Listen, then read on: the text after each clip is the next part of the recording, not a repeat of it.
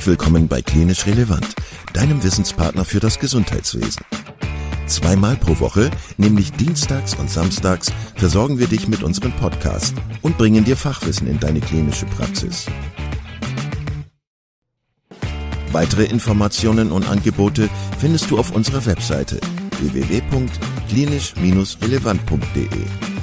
Viel Spaß beim Zuhören!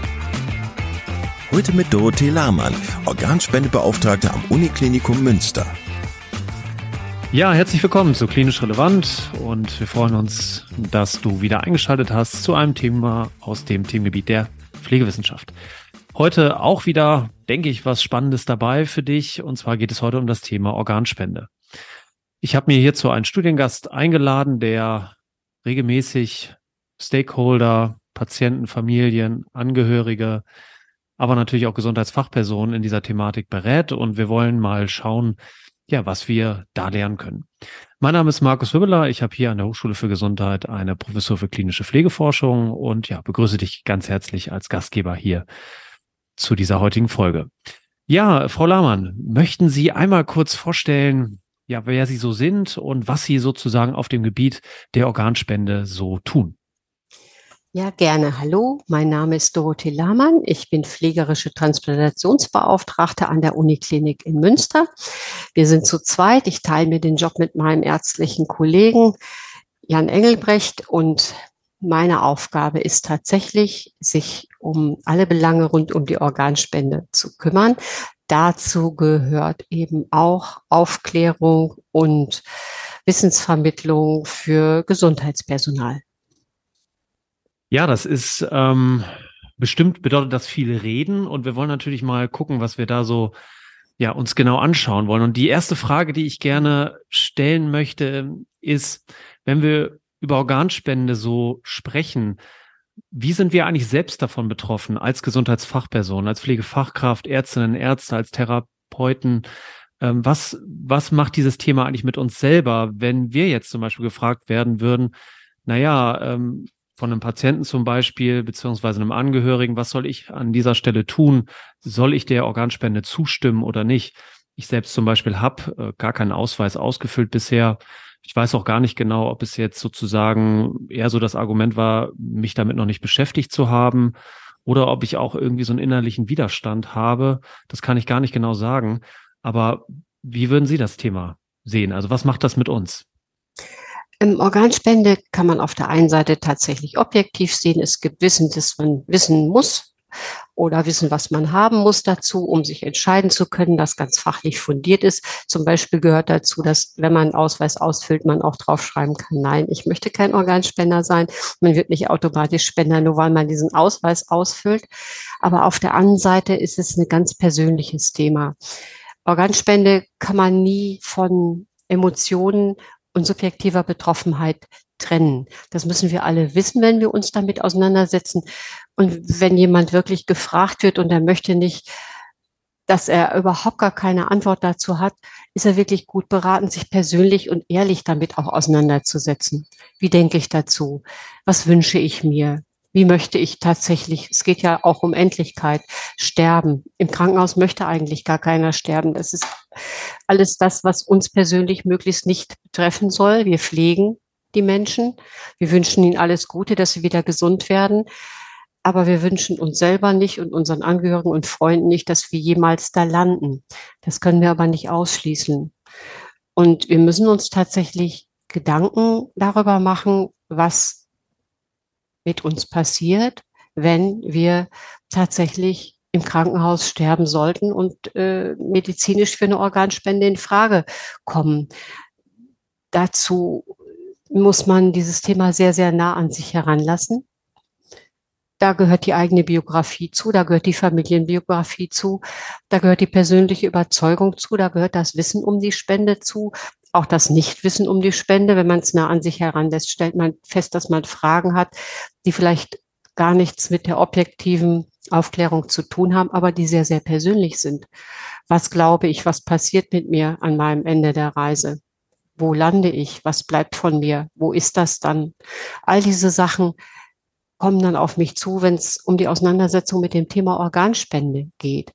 Weil Organspende verlangt von mir, dass ich mich wirklich dezidiert damit auseinandersetze, das nicht so an mir vorbeischwirren lasse, ähm, wie das vielleicht ganz gut möglich ist mit einem Thema, was dann mich wirklich nicht betrifft. Nehmen wir mal zum Beispiel, äh, ich lege einen Blasenkatheter, ganz profan. Der Ablauf ist ganz klar. Ich mache das, das, das, das, gucke, ob es dem Patienten gut geht oder der Patientin gucke, ob das funktioniert. Wunderbar. Organspende hat auch das, das, das, was ich brauche. Die zwingend notwendigen Voruntersuchungen, die zwingend notwendige Einverständnis. Aber es hat eben auch das ganz Subjektive. Und es ist ganz wichtig, mir darüber klar zu sein, wo ich persönlich da stehe. Und auch dazu zu stehen, wo ich persönlich stehe. Das kann auch heißen, ich weiß bestimmte Dinge nicht. Ich habe mir über bestimmte Dinge noch keine Gedanken gemacht. Das kann aber auch heißen, bestimmte Dinge sind für mich ganz klar. Und ich sehe das so und so und ich würde das auch so und so durchziehen wollen. Frau Lahmann, wie ist das denn aus Ihrer Sicht? Sollte die Quote der Organspender bei Gesundheitspersonal, Profession generell einfach höher sein, weil wir ja wissen, wie wichtig das ist und weil wir da einfach sagen, ähm, klar, wir müssen Organspender gewinnen und deswegen ist die Frage doch eigentlich schon fast mit Berufseintritt für mich beantwortet. Wie würden Sie da könnte man tatsächlich so sehen. Es gibt aber keine Statistik, wer jetzt wirklich aus dem Gesundheitsberufen zu Organspender werden könnte, weil die medizinischen Voraussetzungen ähm, auch erfüllt sein müssen. Und das erfüllen ja bekanntermaßen wirklich sehr, sehr wenige. Man könnte denken, dass wir alle dafür sein müssten. Und äh, ich persönlich als Transplantationsbeauftragte bin es natürlich auch. Aber ich kann nicht voraussetzen, dass sämtliche Kolleginnen und Kollegen so denken. Wichtig ist mir, dass jeder sich tatsächlich damit auseinandersetzt und feststellt, wo er steht und das nicht an sich vorbeigehen lässt. Das würde ich mir sehr wünschen. Ich würde mir sehr wünschen, dass wir auf die eine oder andere Form dazu verpflichtet werden, uns weiterzubilden, vorzubilden. Und zwar nicht mit so einer kleinen Veranstaltung, wo jemand eine halbe Stunde was erzählt, sondern wirklich in kleinen Gruppen mit Auseinandersetzung bei ausgebildeten Pflegepersonal zum Beispiel. Wenn wir Organspenden beleuchten, können wir ja sicherlich festhalten, es gehört zu den sensibelsten Themen, die wir haben im Gesundheitswesen generell.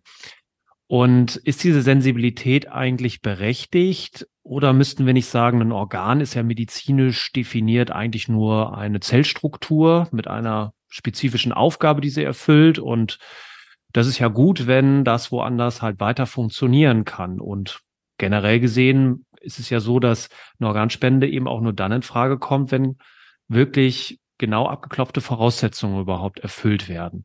Also eigentlich doch etwas, was gar nicht so sensibel vielleicht sein muss? Oder muss das sensibel sein? Wie würden Sie das sagen? Ich würde sagen, das muss unbedingt gerade deshalb sensibel sein, weil die medizinische Voraussetzung tatsächlich die Feststellung der Tatsache ist, dass das Gehirn irreversibel und unwiederbringlich ausgefallen ist. Der Test muss von zwei Ärzten unabhängig voneinander und unabhängig vom Transplantationsprozess durchgeführt werden zuzüglich bei uns mit einer apparativen Diagnostik. Man könnte den Test in einem kleinen Haus auch im zeitlichen Abstand nochmal, je nach äh, ähm, ähm, Hirnschädigung, wiederholen. Aber der muss zwingend gut und sicher festgestellt werden. Das ist nach den Kriterien der Bundesärztekammer auch genau vorgeschrieben, so dass man da auch keine Fehler machen kann, weil man dem Ablauf folgen muss, den man vor sich liegen hat.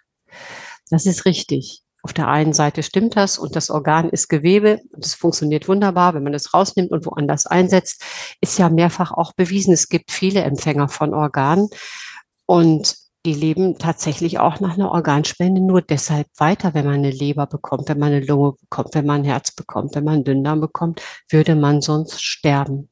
Das ist ganz klar.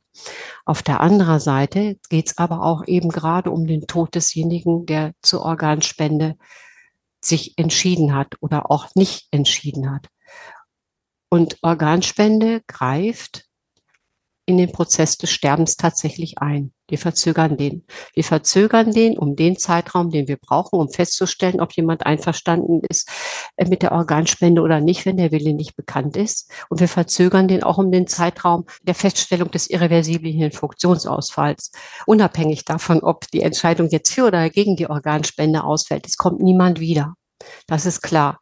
Manche denken tatsächlich, ist irrational, aber im Angesicht dessen, dass jemand gerade verstorben ist, sicherlich nachvollziehbar. Wenn ich mich jetzt doch dagegen entscheide, bleibt mein Angehöriger noch ein bisschen auf der Intensivstation und wird vielleicht noch weiter beatmet. Das stimmt auf keinen Fall. Wir dürfen niemanden beatmen, der verstorben ist. Auf der anderen Seite ist dieser Übergang vom Leben zum Tod ein fließender.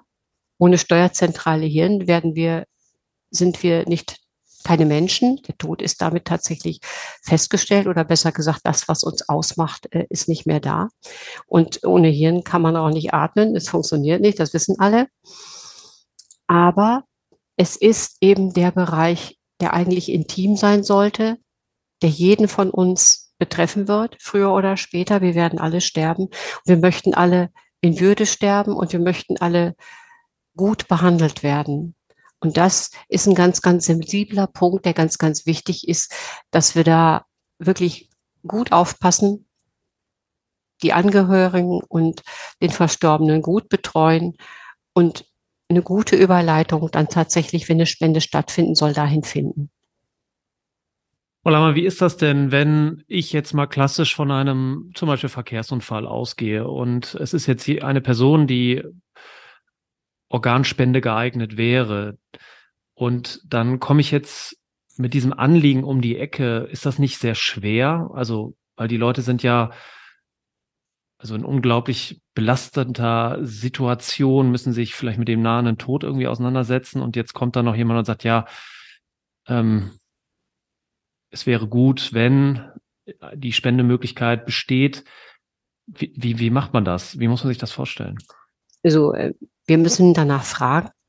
Hat ja den Grund auch, dass wenn jemand jetzt Organspender sein wollte und wir fragen danach nicht, erfüllen wir seinen Willen nicht. Und am Lebensende versuchen wir möglichst das zu tun, was derjenige, der gerade verstirbt, denn gewollt hätte. Das gilt zum Beispiel auch jetzt, wenn der dafür, dass wenn jetzt der Verkehrsunfall so schwer war, das ist, dass der Mensch sterben wird, nehmen wir ihn jetzt ab, beenden wir die Therapie, beenden wir sein Leiden. Möchte er das? Würde er das wollen? Oder würde er wirklich gewollt haben, dass wir kämpfen, bis es nicht mehr geht? Und dazu gehört eben auch zum Wunsch erfüllen, welche Einstellung zur Organspende hat er gehabt. Wir fragen nicht, ob er das geben möchte. Das ist nicht unsere Entscheidung. Wir fragen, welche Einstellung hat er dazu gehabt? Hätte er das gewollt oder hätte er das nicht gewollt?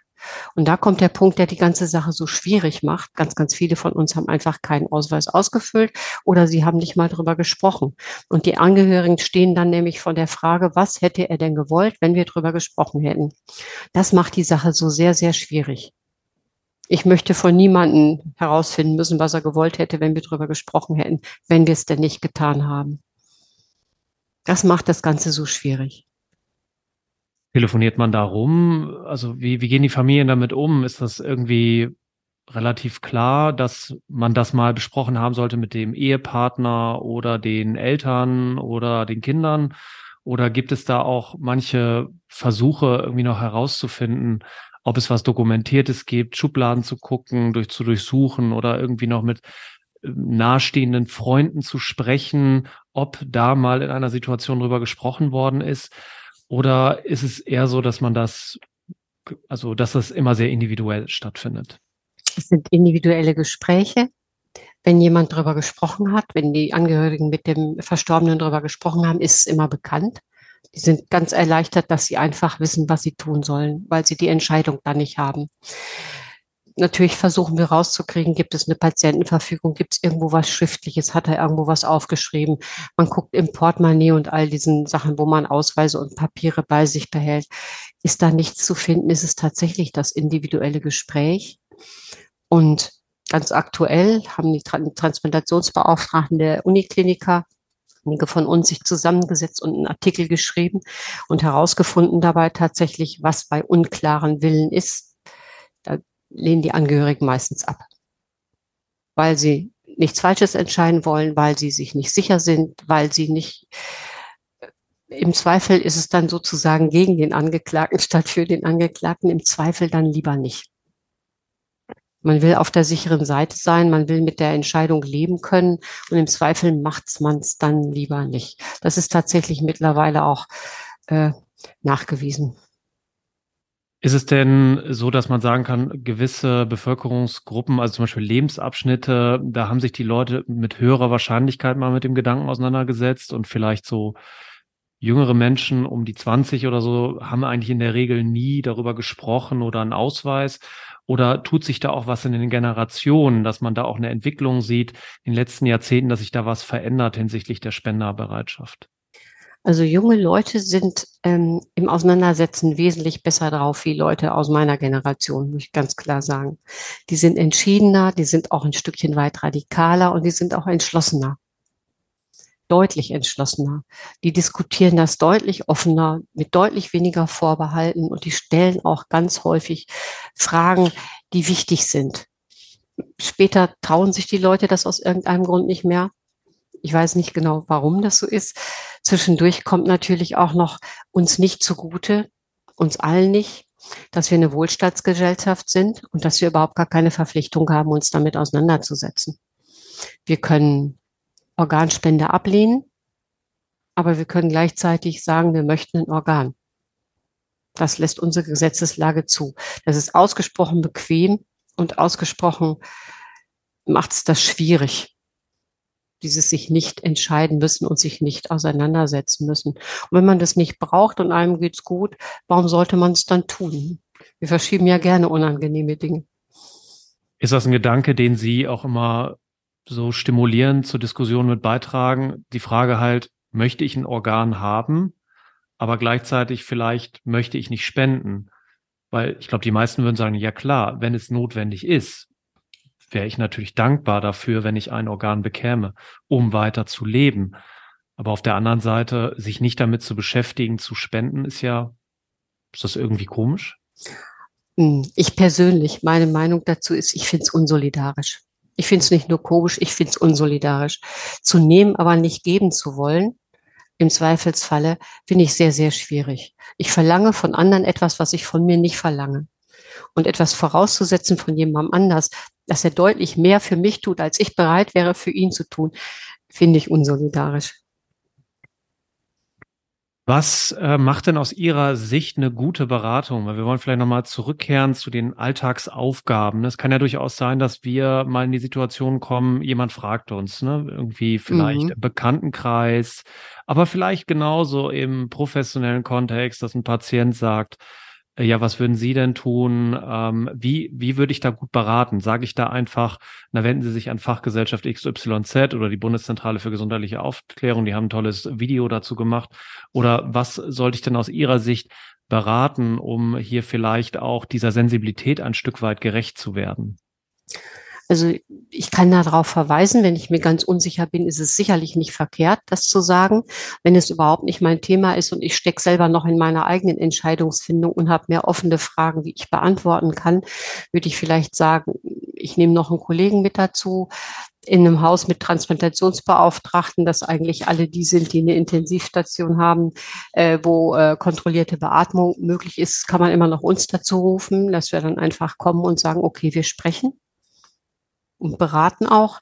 Und selber ist immer wichtig, wenn ich es tatsächlich mache, halt zu sagen, dass ich auf dem Ausweis alles ankreuzen kann. Ich kann Ja ankreuzen, ich möchte Organspender werden. Sozusagen, ich spende alles, was medizinisch in Frage kommt. Ich kann ankreuzen Nein, ich möchte gar nicht Organspender sein. Ich kann ankreuzen Ja, aber ich möchte nur bestimmte Organe spenden oder bestimmte Organe nicht spenden. Und ich kann auch reinschreiben, über Ja oder Nein soll jemand anders entscheiden. Ich kann da eine Person eintragen, die dann im Zweifel für mich entscheidet, wenn ich mich nicht fähig fühle, über meinen Körper ähm, dann die Entscheidung zu fällen. Diese Sachen würde ich auf alle Fälle sagen. Ich würde auch immer raten dazu, dass sich jemand, wenn er sich damit befasst und wenn er ein bisschen berät, äh, ähm, sich Material auch dazu nimmt, anhand dessen er dann auch, beraten kann, wenn er sich unsicher ist, wo er sich ein bisschen mit durchführen kann. Und ähm, ich würde es ihm mitgeben, demjenigen einen Organspendeausweis mitgeben und tatsächlich auch ihn bitten, wenn er konkrete Fragen hat, die zu stellen Eine allgemeine Beratung in dem Sinne für was tue ich ja oder nein, das kann man bei einer Vorsorgeuntersuchung machen. Da ist man dafür und berät für die Gründe dafür oder dagegen. Ähm, da ist eher wichtig, dass wir alle gescheit geschult werden, damit wir auch Fragen beantworten können, die dann kommen. Und da ist es ganz wichtig, dass diese Schulung zur Organspende, das gehört meiner Ansicht nach ins Curriculum für den Pflegeunterricht aufgenommen. Jeder muss es eigentlich wissen. Es gibt Länder, da weiß man im Kindergarten über Organspende Bescheid. Hier weiß es äh, ein verhältnismäßig geringer Prozentsatz der Bevölkerung. Nach den Umfragen 80 Prozent sind dafür. Wenn es dann aber eng wird, merkt man einfach, äh, dass es doch ganz anders ist und dass die persönlichen Fragen nicht gestellt wurden. Sind die Deutschen denn Spender also spendefreundlich oder freudig. Ich weiß nicht, wie ich das ausdrücken soll. Sie wissen, was ich meine. Mhm. Die Deutschen sind alles, aber das nicht. Wir geben lieber Geld als was von uns. Also spenderfreundlich, was Geld betrifft, sind wir sehr. Aber wir sind im Eurotransplant-Verbund. Das ist die Vergabestelle für Organspender für acht Länder, unter anderem eben Deutschland. Und wir sind das Schlusslicht. Das größte Land mit den meisten Einwohnern spendet am wenigsten Organe auf eine Million Einwohner bezogen. Gab es da schon mal Hypothesen, woran das liegt? Ist es die schlechte Beratung, dass man es also nicht systematisiert hat und nicht zum Beispiel in den Ausbildungskurricula vollständig integriert hat oder dass man damit auch wenig Kontakt hat? Ich erinnere mich zum Beispiel auch jetzt nicht groß, dass dass es im Rahmen von einer normalen hausärztlichen Behandlung oder so mal ein Thema wäre, könnte man ja machen, dass man sagt, äh, man hat vielleicht irgendwie mit Eintritt in die Volljährigkeit mal so ein Gespräch oder so. Hm, die, die ähm, Beratung durch die Hausärzte nimmt jetzt Fahrt auf. Da wird jetzt geschult über die Ärztekammer, kommt auch von den Transplantationsbeauftragten oder besser gesagt von uns Transplantationsbeauftragten aus. Ähm, das hat der Gesetzgeber aber auch so festgelegt, dass die beraten sollen. Äh, es sollte ein Register für Organspende ähm, erstellt werden, wo man sich eintragen lassen kann, ob man dafür oder dagegen ist. Das Register ähm, hätte schon längst in Funktion sein sollen, ist es aber noch nicht. Ist es tatsächlich so, dass wir bei der ganzen Thematik immer nur hoffen, dass sich jemand entscheidet und die Leute um Entscheidung bitten können.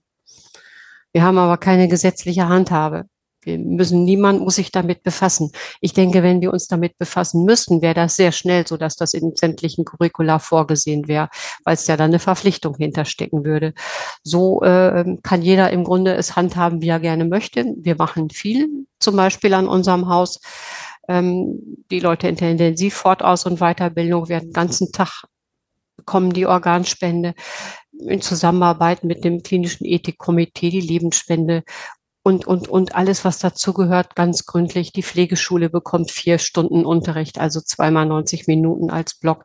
Das ist nicht wenig, aber man sieht manchmal an den Diskussionen, dass selbst das noch nicht ausreicht, weil immer noch on top was kommt, dass es sehr, sehr viel Information ist.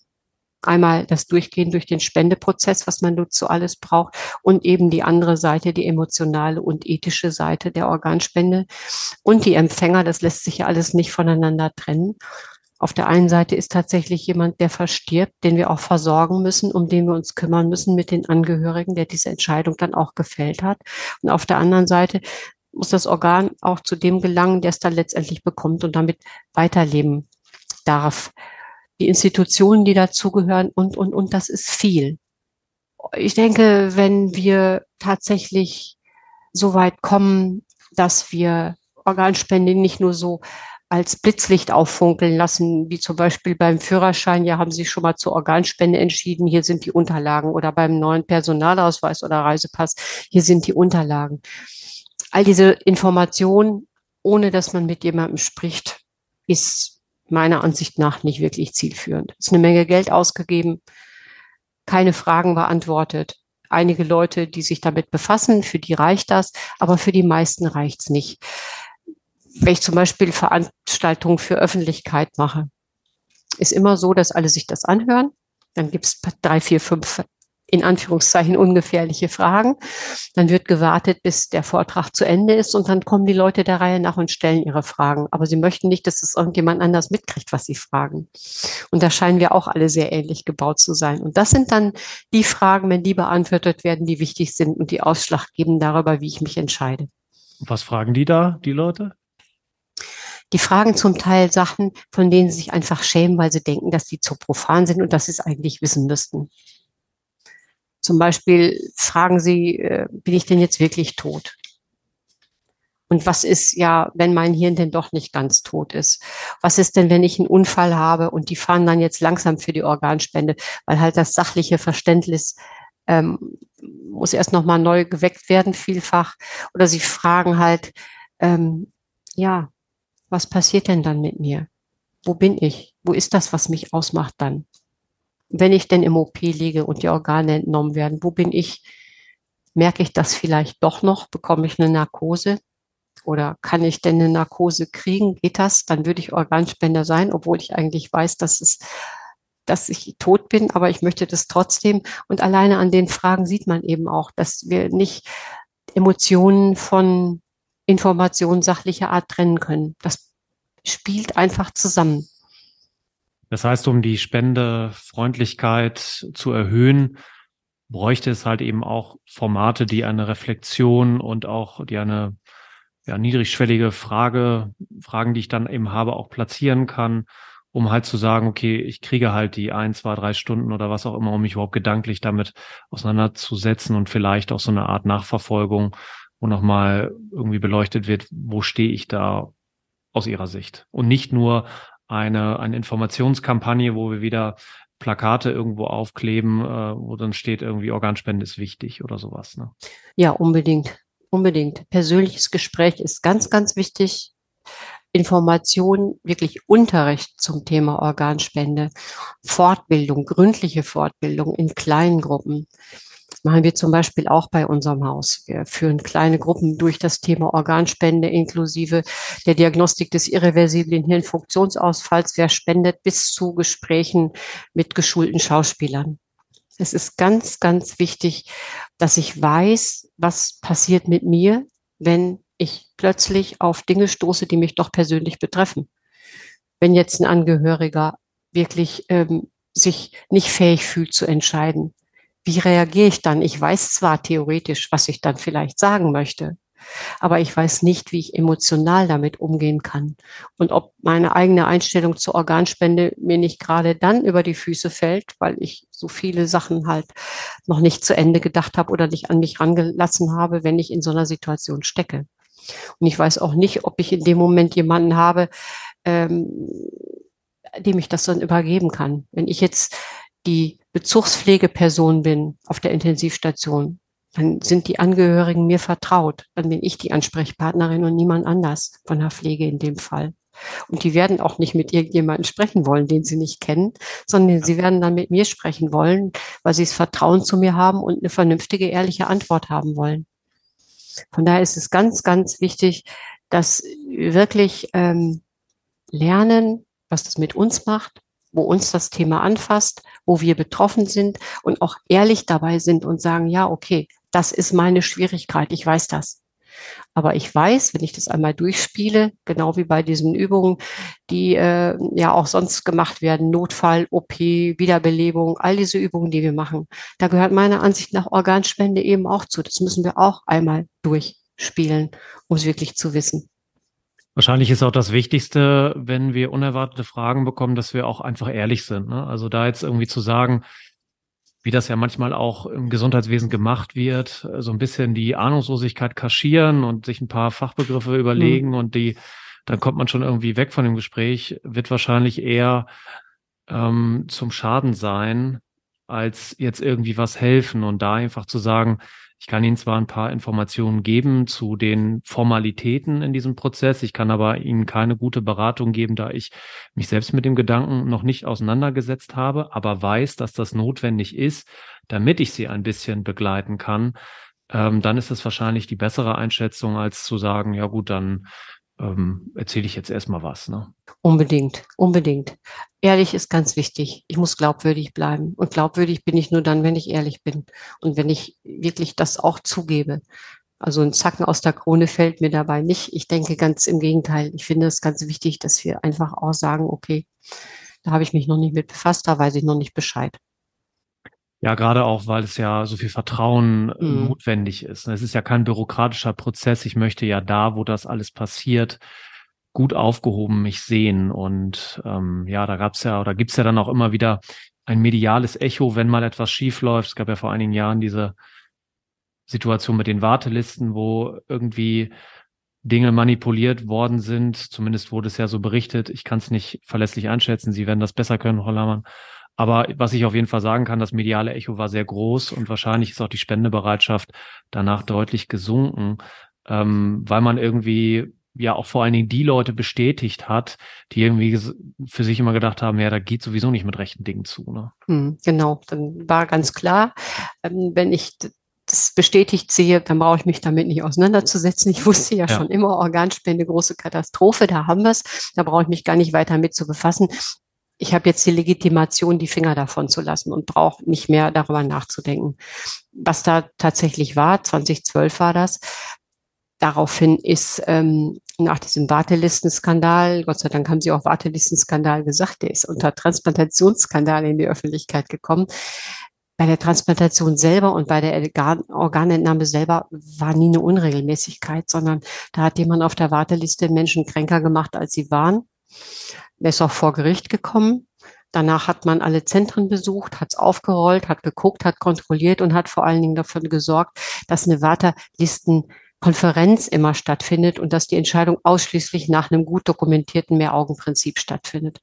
Heute entscheidet niemand mehr alleine, sondern es gibt immer eine wartende Listenkonferenz über diejenigen Patienten mit einer Dokumentation in der Klinik eigenen Akte und in der Wartelistenakte, wo jeder nachlesen kann, wer war da, was ist entschieden worden.